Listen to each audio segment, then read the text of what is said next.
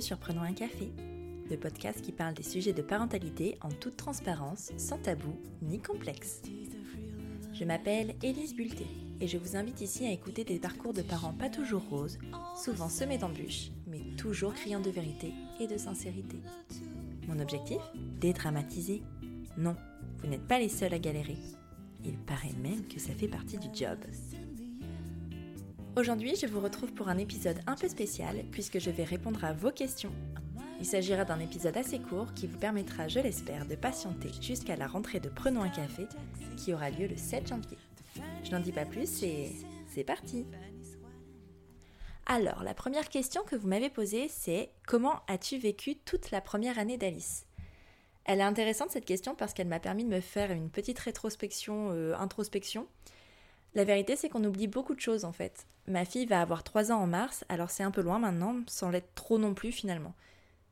Les premiers jours ont été hyper intenses, mais pas tellement en émotion, même si ça reste un chamboulement, c'était surtout en préoccupation.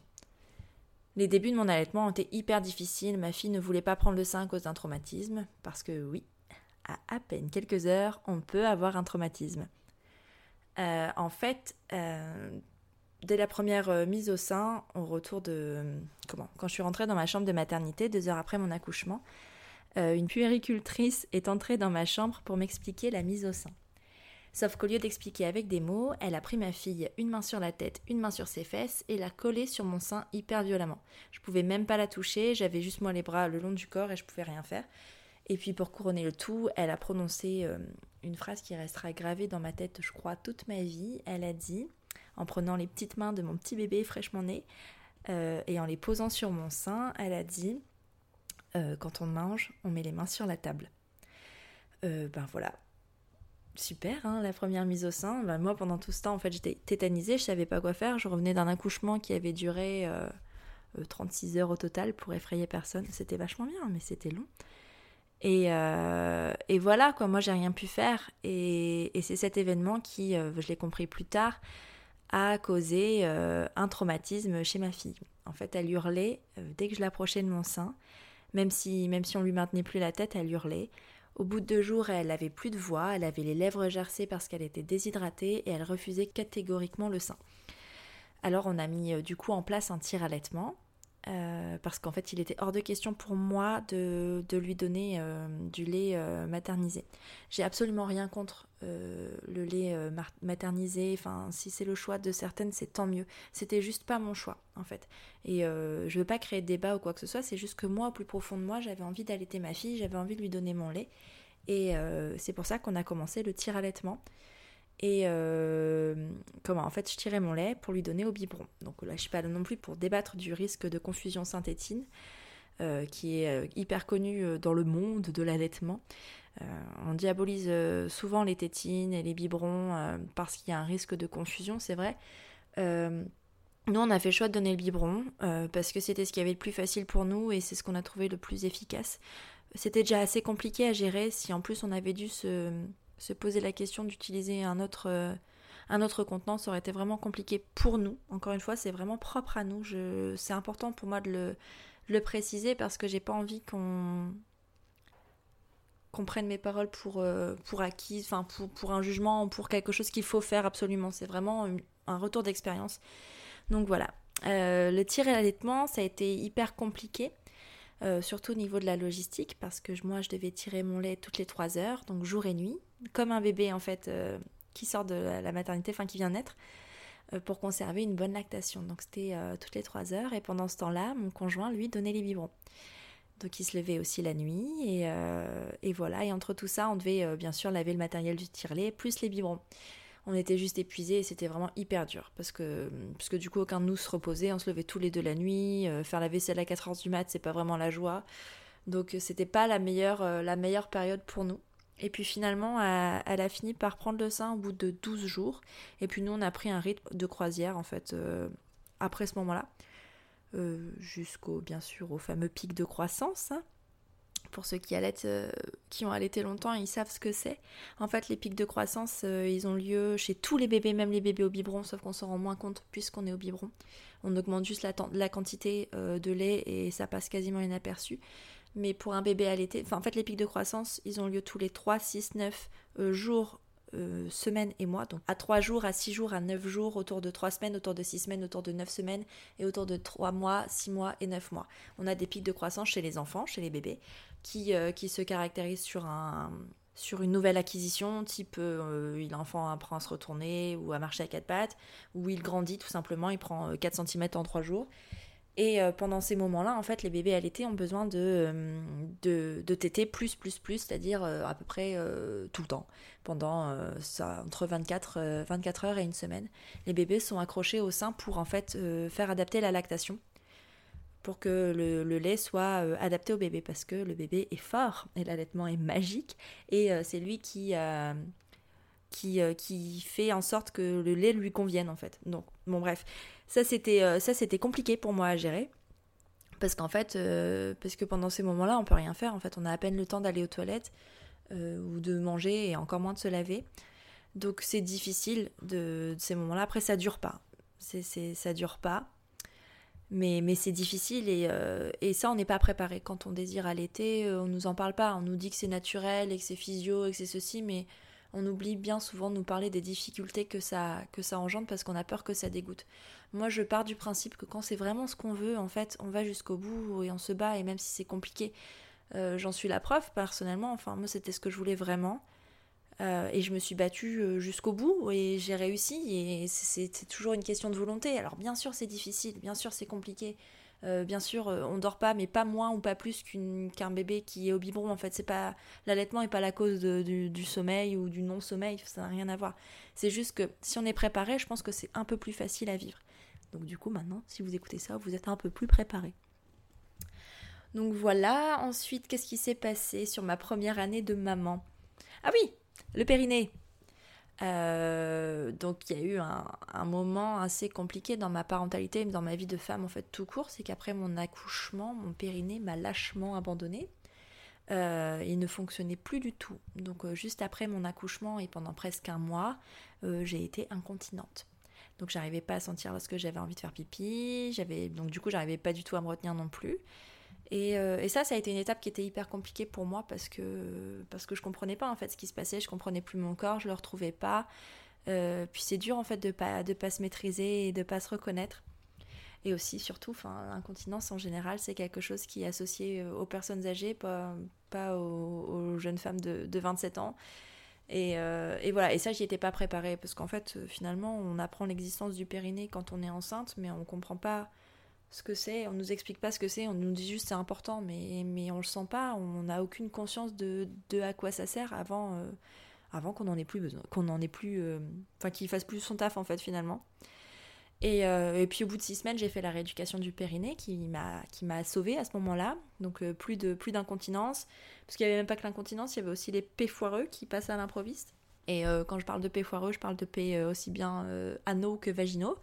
C'est pas glamour, hein, mais je pense que pour moi c'est essentiel en fait d'en parler. C'est hyper personnel, mais mais je pense qu'il faut vraiment prévenir les femmes euh, parce que euh, parce que c'est quelque chose qui arrive et si le périnée n'est pas, pas préservé c'est hyper handicapant sur la vie au quotidien. C'est, c'est horrible en fait.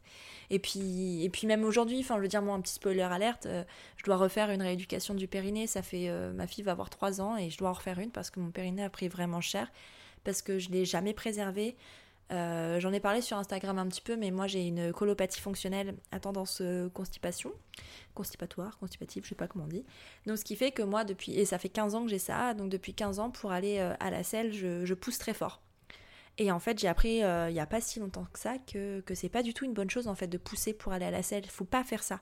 Parce que finalement le, le caca, n'est-ce pas?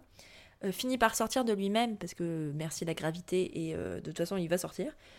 Et euh, ça prend plus de temps, c'est sûr, mais ça préserve le périnée. Donc moi, 36 heures d'accouchement, un bébé de 4 kg 290 et 15 ans de colopathie fonctionnelle où j'ai poussé, c'était évident que mon périnée, en fait, il, avait morflé. Et du coup, oui, je dois refaire une, rééducation du périnée poussée avec euh, des sondes, avec un kiné. Et, euh, et moi, c'est un travail que je vais devoir faire à vie, mais que de toute façon, toutes les femmes devraient faire à vie, finalement. Donc voilà, ce que ça engendre dans mon quotidien aujourd'hui, c'est plus de, j'ai plus d'incontinence et tout ça, mais mais je contrôle pas forcément mes gaz. Ça, c'est pas pratique. Par exemple, un cours de yoga, j'ose pas y aller. Enfin, j'ose pas. Euh, pas aller dans un cours de yoga où il y a du monde parce que le, moindre, la moindre posture ou la moindre position qui va bouger un petit peu mes intestins va, va provoquer des gaz euh, que j'arrive pas à retenir en fait. Et, et c'est pas au quotidien, c'est vraiment pas drôle. Et une autre, euh, une autre, un autre aspect qui, qui est pas rigolo non plus, c'est que euh, bah, c'est qu'au niveau de la libido, c'est pas ça non plus, très honnêtement. Je, vais aller dans des, des, côtés hyper perso de ma vie, mais mais le périnée, c'est un muscle qui, euh, qui ressemble à un hamac et qui part du pubis jusqu'à l'anus, en fait. C'est vraiment toute cette partie-là. Et là, il y a quoi? Bah, Il y a donc l'anus, il y a le vagin, mais il y a aussi le périnée et tout ça. Et moi, euh, moi tout ça, ça fonctionne plus. Donc, bah, mon périnée, euh, mon périnée, mon, mon clitoris, il est un peu en vacances, forcé. Hein, ça ne lui plaît pas forcément. Mais donc, ben, j'ai pas de libido non plus. Je sens pas forcément j'ai pas forcément de, de, grosses sensations pendant les rapports. Enfin, c'est pas, c'est pas l'extase quoi pour moi. Et, euh, et bien sûr qu'au quotidien c'est handicapant. Bien sûr que dans ma vie de couple c'est handicapant et, euh, et je le souhaite à personne en fait parce que c'est pas drôle. Donc, donc vraiment, moi, ça va être un de mes prochains combats, je pense. Ça va être d'informer sur le périnée parce que c'est hyper important. Euh, j'ai enregistré un, un épisode de podcast il y a pas très longtemps avec une personne qui en parle, donc ça sortira au début d'année. Mais, euh, mais voilà, on en parlera plus, plus, plus en détail avec des professionnels et des, des personnes plus, plus spécialistes du sujet pour, pour vraiment avertir sur, sur ça parce que ça me tient vraiment à cœur. Et voilà, donc oui, j'ai bien conscience que je vous ai livré, de, vous avoir livré des aspects hyper personnels de ma vie, mais, euh, mais voilà, euh, c'est aussi à ça. Prenons un café. Ensuite, après ces premières semaines un peu difficiles, bah, les choses finalement ont plutôt bien coulé. Alice est un bébé qui a fait ses nuits à 6 semaines. Je m'en suis d'ailleurs beaucoup vantée et je l'ai payé bien sûr, sinon c'est pas drôle.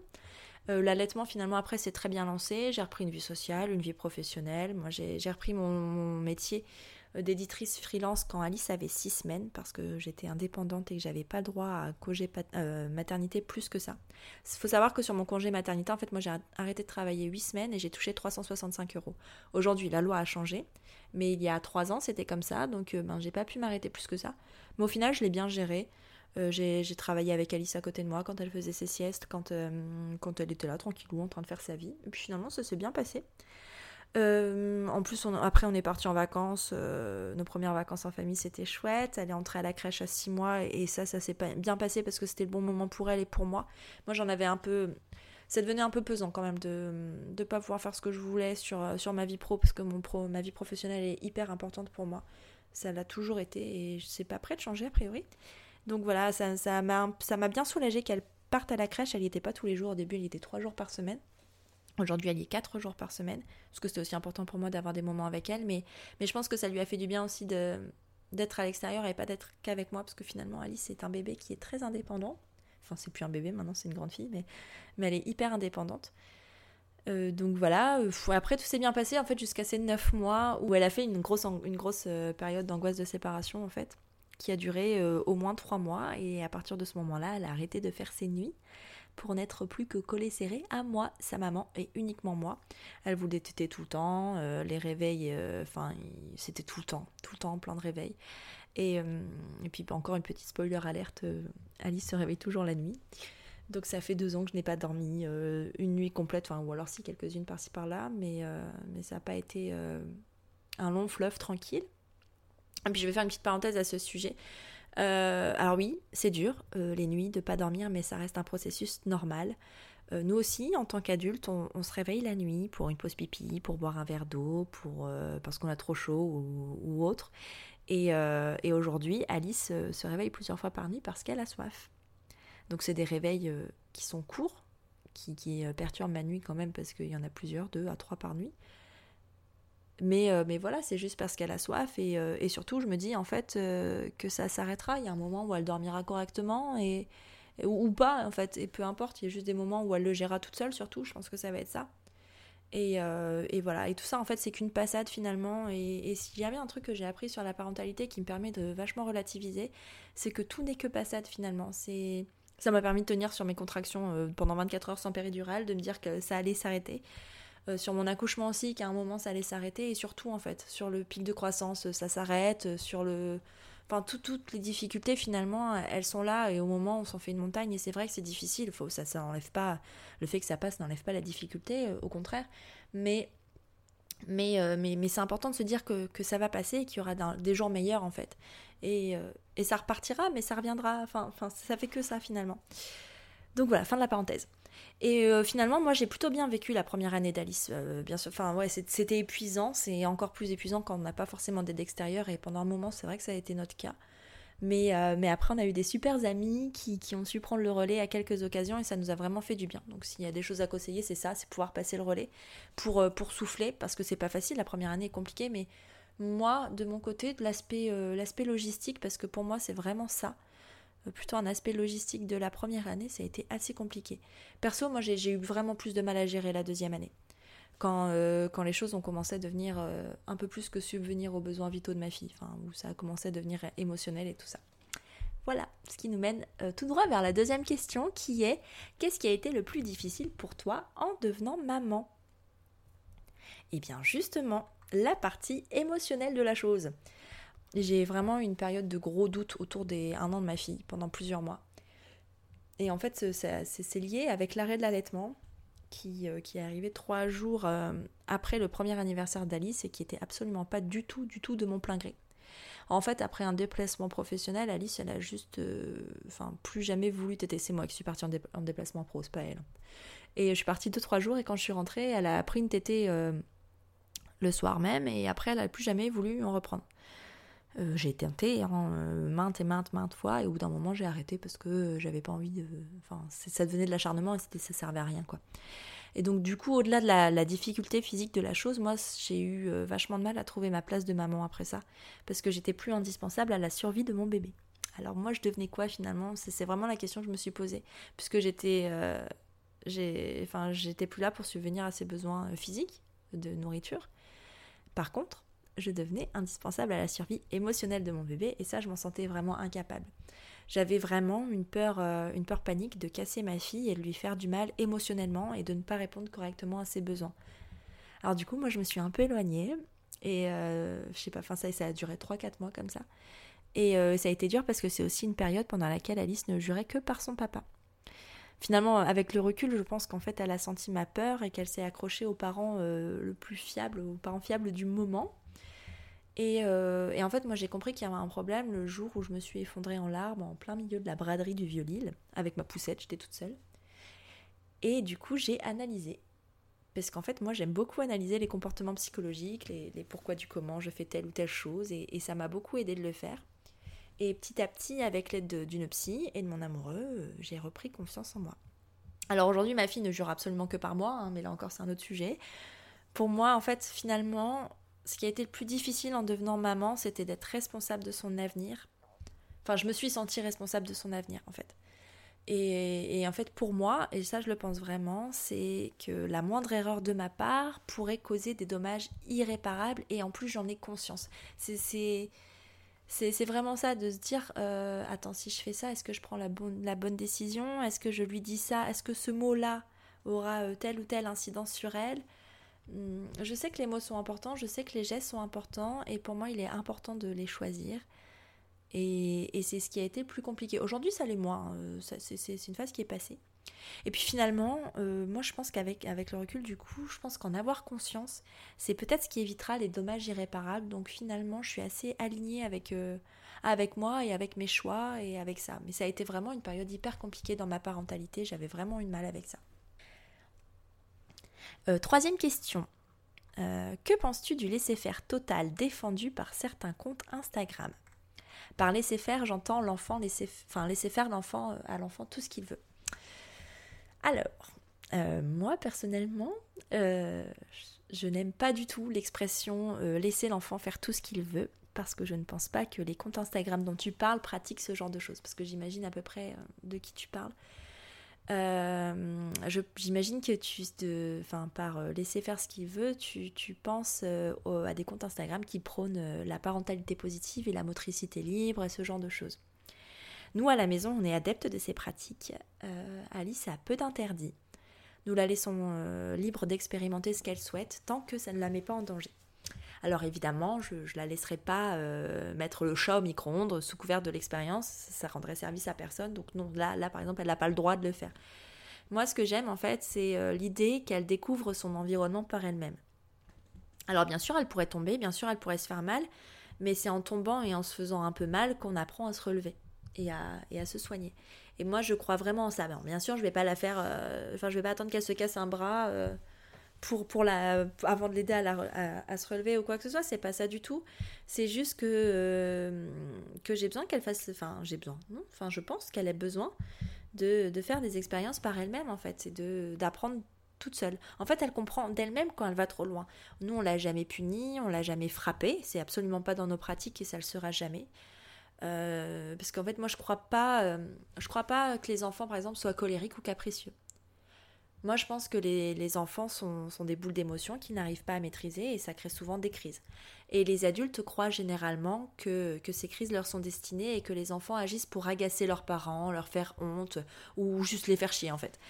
Alors du coup, on s'énerve, on crie plus fort qu'eux, on les punit en leur disant qu'ils sont méchants, alors qu'en fait, bien souvent, ils sont juste traversés par une émotion qu'ils n'ont pas su gérer. Et moi, je crois beaucoup plus en l'accompagnement des enfants à travers leurs émotions que euh, quand la correction est en la punition, en fait, pour, euh, pour leur faire retenir une leçon. Parce que finalement, je pense que la seule leçon qu'ils retiendraient en faisant ça, c'est qu'ils ne sont pas autorisés à exprimer leurs émotions. Et c'est pas du tout, du tout leur rendre service, à mon sens. Et euh, après, moi, j'ai des convictions. Je, défends beaucoup de sujets en matière d'éducation. le premier me tenant particulièrement à cœur étant celui du consentement. Moi, j'impose rien à ma fille car elle a tout simplement le droit de me dire non. Euh, sauf bien sûr si ça la met en danger. Je ne suis pas supérieure à elle en fait. Je suis un être humain tout comme elle. Et moi aussi, il m'arrive d'être fâchée, agacée, fatiguée, au grognon. Et puis, et puis finalement, est-ce que moi, on me punit pour autant parce que je ne vais pas faire tel ou tel truc quand, quand je suis fâchée ou en colère? Bah non.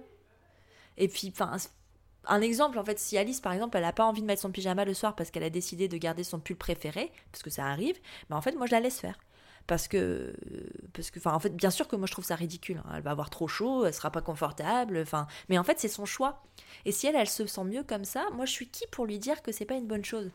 C'est la même chose pour les bisous ou les câlins. Moi, je la force jamais à me faire des bisous ou des câlins, et encore moins à embrasser des personnes autres pour leur dire bonjour. Si elle en a envie, elle peut, ça, bien sûr, mais si c'est non, c'est non et je, la soutiens dans ce nom-là. Parce que j'ai pas envie qu'elle pense plus tard ou même maintenant que son avis et son droit à dire non n'est pas important. Moi, j'aurais aimé à certains moments de ma vie savoir dire non parce qu'en fait, c'est important de savoir dire non. Pour, pour plein de choses, dans la sphère professionnelle, dans la sphère privée, dans la sphère sentimentale, c'est tellement important de savoir dire non en fait que ça se prépare dès maintenant. Si aujourd'hui je la laisse dire non, si aujourd'hui je la laisse exprimer son opinion, c'est lui rendre service pour plus tard en fait. Enfin, moi je suis vraiment convaincue de ça. Je, après, c'est pas pas du laisser faire total ou c'est pas euh, c'est pas pas faire de l'enfant un enfant roi parce qu'aujourd'hui quand je regarde Alice je sais qu'elle est pas c'est pas du tout une enfant roi. Elle est respectueuse elle est polie elle est enfin plein de choses mais parce qu'en fait on lui montre l'exemple aussi. Et en fait on parle on passe on, est plutôt sur euh, ouais, une éducation euh, sur l'exemplarité et sur la démonstration que sur l'injonction et l'interdit en fait. Nous on fonctionne pas du tout comme ça mais pour tous ces sujets, moi je peux vous conseiller bien sûr de très bons livres de personnes formidables, à commencer par le très connu euh, livre du docteur Catherine Guéguen qui s'appelle Vivre heureux avec son enfant. Ou euh, sinon, il y a aussi tous les livres d'Isabelle Fillozard qui sont en plus euh, accessibles à petit prix. Donc vraiment, c'est des, des, des, livres sur lesquels vous pouvez vraiment vous appuyer. Moi, ça m'a aidé en tout cas sur mon cheminement et sur comment faire avec ma fille. Donc si à l'occasion, si vous avez envie, si vous êtes intéressé par le sujet, allez commencer par ces livres-là en fait. Après, euh, après j'entends que ce soit un vaste sujet qui divise parce qu'en fait, on a tous des bagages différents et, c'est parfois difficile de s'en défaire. Moi, par exemple, j'ai décidé de faire autrement que l'éducation que j'ai reçue. Absolument pas parce que je la dénigre ou parce que, parce que je la trouve mauvaise, c'est juste qu'aujourd'hui, en 2019, ou presque 2020, j'agis avec des clés qui sont différentes de celles d'il y a 30 ans. Euh, parce que j'ai accès à des informations qui n'étaient pas euh, là il y a 30 ans.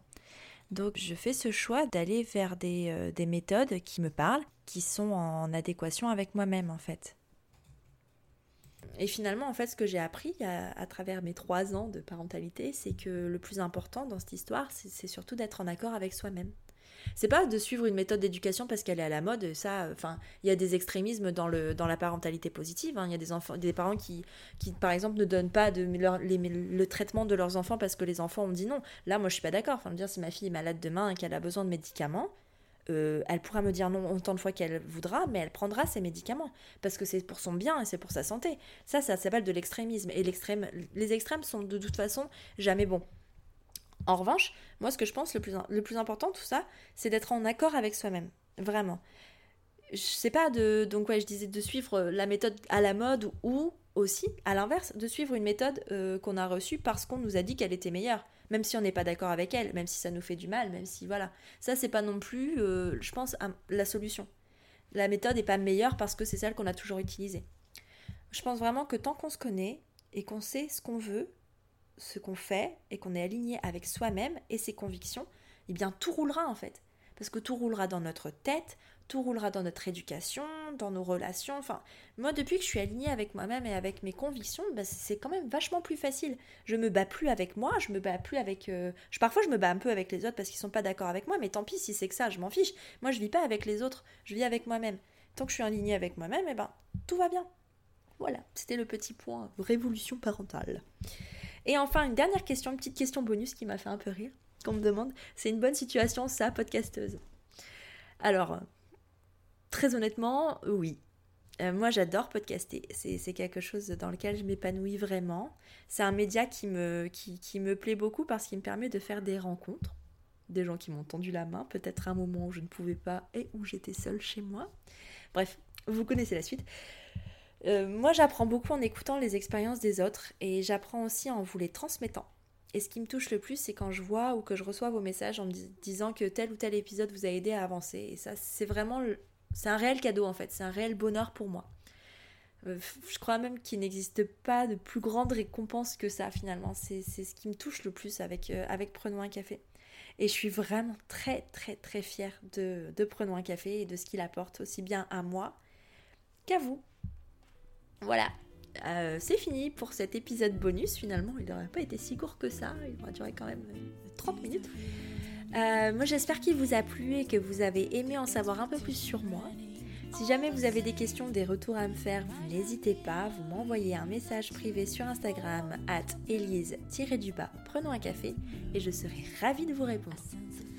En attendant, je vous souhaite d'excellentes fêtes de fin d'année entourées de vos proches et je vous retrouve le 7 janvier pour un tout nouvel épisode autour d'un café.